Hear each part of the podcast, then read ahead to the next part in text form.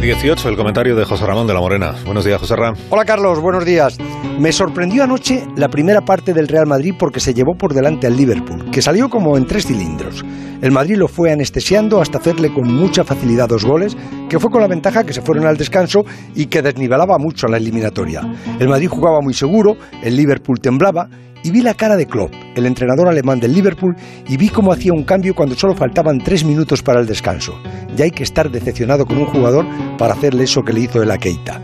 No sé qué les diría Klopp en el descanso a los ingleses, pero el Liverpool salió de otra forma. A los seis minutos ya habían recortado distancias, pero enseguida volvieron a su estado natural porque el Madrid físicamente está mucho mejor que el Liverpool.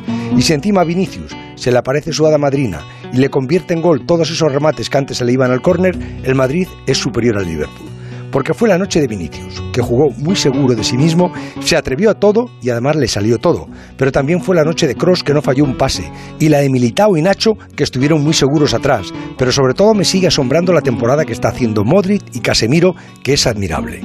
Un 3-1, dice Mr. Cheat, da un porcentaje histórico de posibilidades de pasar de un 71%. Pero el Madrid ahora está en estado de gracia y lo debe aprovechar.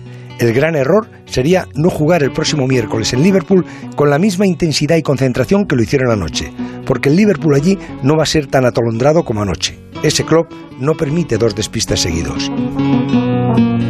Llegamos a las 8 y 20 minutos, a las 7 y 20 minutos para aquellos de ustedes que nos escuchan desde las Islas Canarias. Esta es la sintonía de Onda Cero.